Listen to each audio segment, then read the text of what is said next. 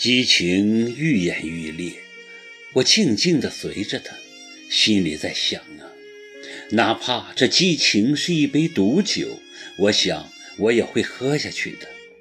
此时此刻，只要是一个归宿，即便是即刻让我躺进坟墓，我也会在所不惜。最后，我们都累了，筋疲力尽地躺在床上。床头摆放着悠悠的白玫瑰，我闻着花香，感觉着它的呼吸。音响里放着一首英文情歌，嘶哑深沉，格外的催人伤心。我睁着眼，空洞地望着天花板，感到无能为力，脑子里一片空白。我握着他的手，很想告诉他。我是多么的舍不得他，可是我一句话也说不出来，泪水无声地淌落在枕边。我晕晕乎乎地睡了会儿，醒来时他已不在床上。我爬起来，胡乱抓起一件衣服穿上，到客厅找他。客厅的红烛已熄灭。只有靠近沙发的壁灯是亮着的。他坐在沙发的一角，默默抽着烟。见我出来，就拍拍身边的空位，示意我坐下。我没坐在他身边，在他对面坐了下来。我看着他，他也看着我，很久，我们都说不出话。考，我明天要走了。我知道。我走后你怎么办？我等你回来，活着回来。如果我回不来呢？没有如果，你必须回来。不要抱太大的希望，可能……我哭了起来，埋下头，捂住脸，不敢看他。你一定要回来。我抬起头，满是泪的脸，忽然想起了什么，连忙抓过手袋。一顿乱翻，找到了。我拿出一个用格子手帕包着的东西，交给他。这是什么？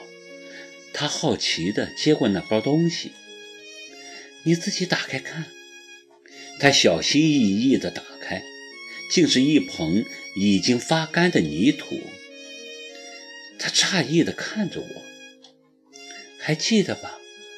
那个湖，新疆的湖。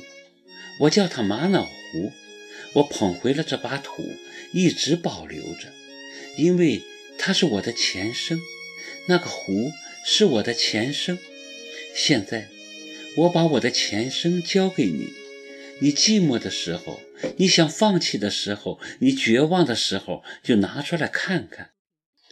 这把土会告诉你，我用一壶的泪水，从前世等到今生。如果你离开我，那我又要用一壶的泪水，从今生等到来世。今生都无法把握，来世我们还有机会吗？告诉你，我不信来世，我只要跟你的今生。还是那句话，哪怕不能跟你在一起，但只要你活着，让我感觉到你的存在，远远地看着你。我也很满足了。别说了，我知道。他捧着那把土，双手颤抖。他用那把土贴着脸，潸然泪下。我答应你，一定回来，就是死也要死在你身边。骄傲的耿墨池，不可一世的耿墨池，捧着我的前生，泪如雨下。我走过去。